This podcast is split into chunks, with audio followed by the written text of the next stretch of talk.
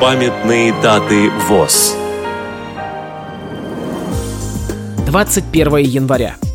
80 лет со дня рождения Рашита Мазитовича Улумбекова, музыканта, педагога, заслуженного работника культуры Республики Татарстан.